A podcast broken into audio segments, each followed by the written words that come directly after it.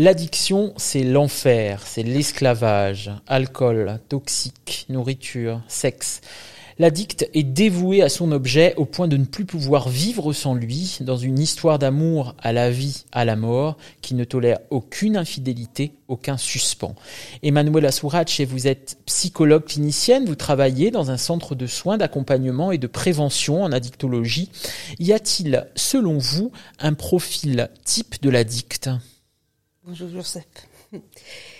Et alors voilà, je ne pense pas de pouvoir vraiment euh, faire une euh, description, comme ça, oui, un profil type. Un profil. C'est un peu difficile. Mais est-ce qu'il y a comme ça quelque chose, comme une tendance? Mais en même temps, voilà. Ben, en plus, il faut considérer qu'il y a un spectre très très vaste des addictions déjà. Il y a des addictions à des produits illicites et illicites, à des conduites. Donc déjà, disons, c'est très riche comme comme spectre.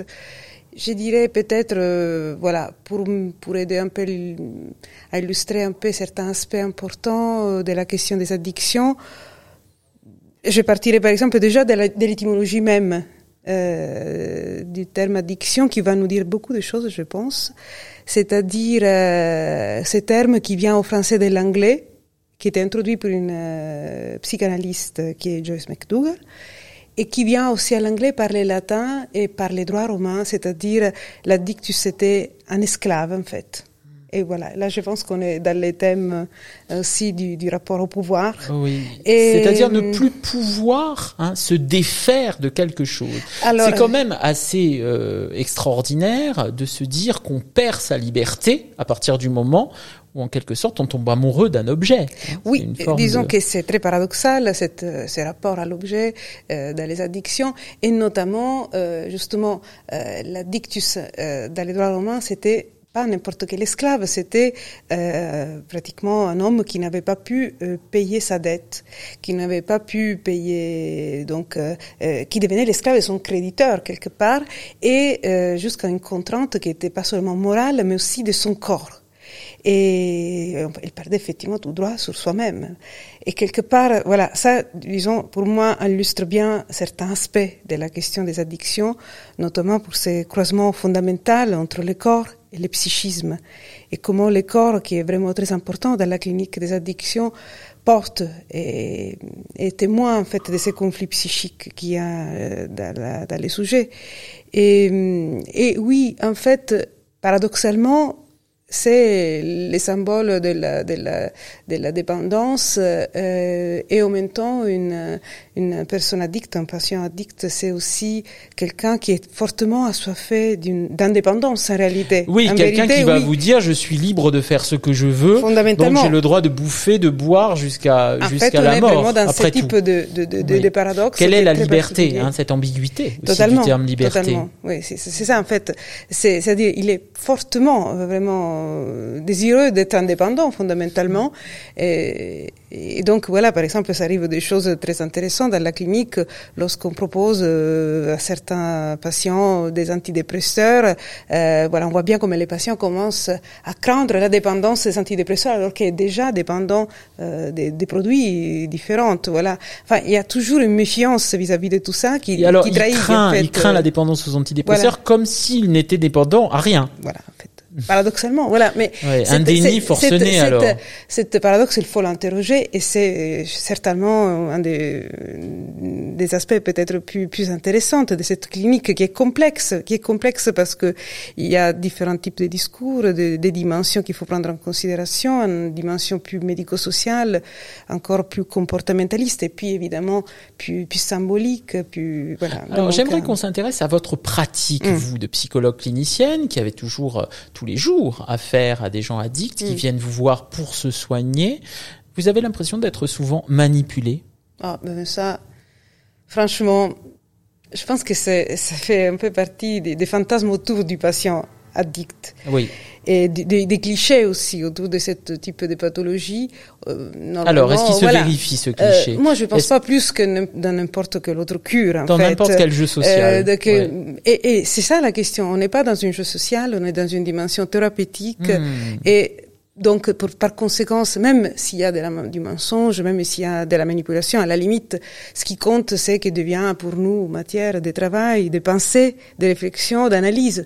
Et donc, euh, oui, à la limite, il pourrait y aussi avoir, mais pour moi, devient toujours euh, les signes éventuellement plutôt d'une résistance, d'une d'une euh, d'une peur, d'une crainte qu'il faut effectivement prendre en considération. Ce sont souvent des gens qui sont en injonction de soins pas toujours, mais oui. Pas toujours, bien sûr.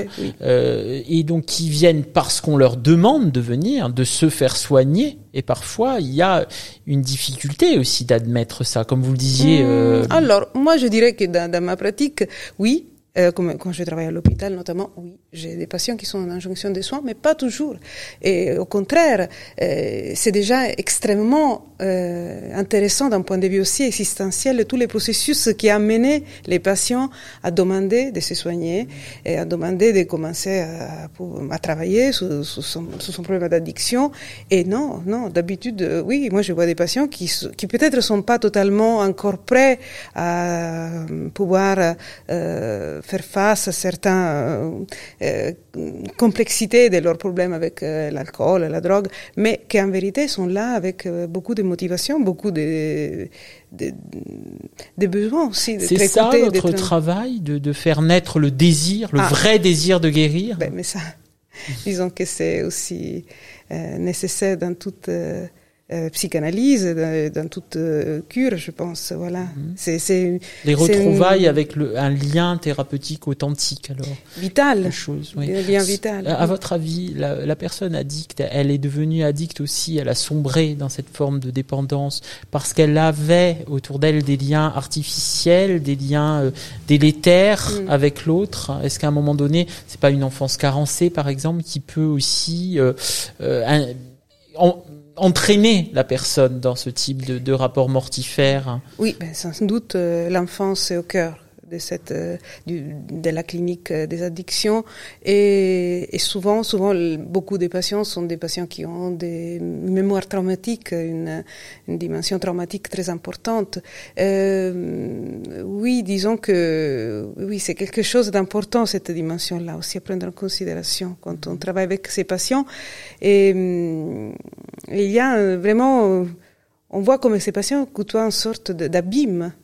Euh, qui, qui, est vraiment très très particulier vraiment à l'addiction et qu'il faut savoir interroger. Et, parlez-nous de ces abîmes, de ce vertige-là. vertige, oui, c'est vrai, un vertige. Vertige, que, je dirais. Dites-nous, si vous essayiez de le décrire là en tant que en tant que soignante, qu'est-ce que vous diriez? C'est quoi cette mm. euh, ce vertige, cette singularité de ce vertige? Je dirais un vertige euh, propre à la vie. Euh, paradoxalement, oui. Euh, les addictions, c'est notoire, euh, ça nuit à la santé et en vérité, on pourrait s'interroger sur à quel point la vie même devient pour ces patients euh, un poison euh, et comment, en fait, on voit comment c'est difficile euh, se confronter pour ces patients au risque de la vie, au risque de, de, de la pensée, du désir en, en soi-même. Et ça, c'est très particulier de cette, cette rapport au vide, de ce rapport à Donc c'est une sorte de fuite finalement. Ils fuient leur désir authentique, ils fuient le lien authentique, et, dans le même temps ils le recherchent. C'est ce que vous dites, c'est-à-dire, oui. hein, voilà, dans le soin, vous voyez bien qu'il y a quand même quelque chose de cette demande-là. Oui, hein. sans doute. Soignez-moi en me parlant vrai quelque part et ah, en m'écoutant vraiment. Si possible. Euh, vous avez été formé par euh, le psychanalyste Alberto Heger, qui a notamment travaillé sur la perversion mhm. narcissique, et qui dit à un moment donné que le pervers n'a pas de véritable attachement avec le monde parce qu'il considère que tout lui est dû. Euh, ça a fait écho, cette phrase, en la lisant, avec la, peut-être la problématique de l'addict, qui à un moment donné perd le sens des choses. Hein, cette dette dont vous parliez en oui. début d'émission. Oui, donc oui, en fait, s'il perd l'essence des choses, mais je ne sais pas trop si je pourrais les mettre en relation à la perversion, dans l'essence en soi déjà, en sens freudien, je ne pense pas, c'est un débat, hein, que, que l'addiction soit une structure euh, telle que la perversion. Éventuellement, il peut y avoir des pervers addicts, c'est possible, mais là même, les rapports à l'objet, les, les rapports au désir est différent. Euh, donc, effectivement, moi, je ne sais pas trop, mais je ne verrai pas trop dans ce sens. Ça -hmm. même si Alberto Heger a beaucoup, beaucoup euh, pu aussi euh, aider dans la, dans la, réflexion des addictions, notamment par rapport, euh, oui, au rapport éventuellement à la perversion, mais aussi euh, à la famille, notamment. Oui, alors peut-être la perversion de la famille. Ah ben oui, ça, la perversion de la famille. qui entraîne, qui entraîne le sujet addict, alors. À à se à s'abîmer encore plus ben, Sans doute, ça peut être. D'abord, il y a euh, la présence de, de, de l'addiction parfois de façon transgénérationnelle, comme une transmission. Oui. Euh, par exemple, dans des familles où l'alcool est présent de génération en génération. Et puis, effectivement, il y a cette idée euh, que, que oui, la famille, c'est un lieu aussi de conflits, des conflits psychiques, de, euh, où éventuellement on peut trouver les racines éventuelles euh, d'une, d'une, après d'une pathologie addictive d'une pathologie addictive donc qui se transmettrait hein, de génération en génération comme un secret. Et si ce n'est pas en soi euh, proprement la, la, conduite addictive, et souvent les racines aussi de certains euh, de certaines addictions se retrouvent effectivement dans la, dans la, dynamique familiale. Quelque chose comme une parole bâillonnée, hein, euh, quelque chose qui est muselé et qui prendrait corps alors plutôt que de prendre parole. Mmh, oui. Hein, qui empêcherait finalement l'expression. C'est ça? Oui. Et c'est pour ça que, effectivement, euh, c'est très touchant aussi de voir euh, tous les processus euh, qui, mènent, qui, mènent aussi dans la, clinique des addictions est une clinique effectivement très riche et très touchant, justement parce que j'ai comme l'impression souvent que qu'on assiste presque une forme d'épopée épique, mhm. euh, existentielle véritablement. Et l'idée, ce n'est pas de pouvoir s'arrêter seulement euh, aux symptômes quand on travaille avec euh, ses, patients, euh, mais vraiment de, de c'est ce qui, moi, ça m'intéresse et me touche énormément, c'est de voir vraiment cette, cette euh, corps à corps avec soi-même et, cette confrontation ontologique, existentielle. C'est-à-dire, à ce stade, c'est bien plus important à un moment donné qu'arrêter de, boire ou pas. C'est vraiment une confrontation à soi qui me semble vraiment essentielle. Et moi, j'ai la chance d'avoir pu accompagner, d'assister à vraiment des, des expériences humaines, humaines très importantes. Oui, être humaine avant tout, hein, et ne pas s'intéresser, ne pas faire euh, une fixation sur euh, l'objet, hein, le ah symptôme. Ben, déjà faite, hein. disons cette fixation, mais si on peut dire oui, oui, il y a hum, l'universaliser, alors la mythologiser quasiment. si, si, on veut, oui, on pourrait dire aussi ça, de la mythologiser, mais hmm. En tout cas, euh, oui, il y a quelque chose effectivement de très humain dans ce type de, de confrontation. Et puis, il ne faut pas oublier qu'effectivement, euh, l'addiction est paradoxalement, encore une fois, une forme de solution inconsciente que les patients ont trouvé pour pouvoir faire face à quelque chose euh, de très douloureux en lui. Et dans ce sens, doit être aussi respecté et et c'est ça qui, disons, devient un peu le cœur de, de, du travail qu'on peut faire avec un patient addict. Merci Emanuela Sourace. Merci.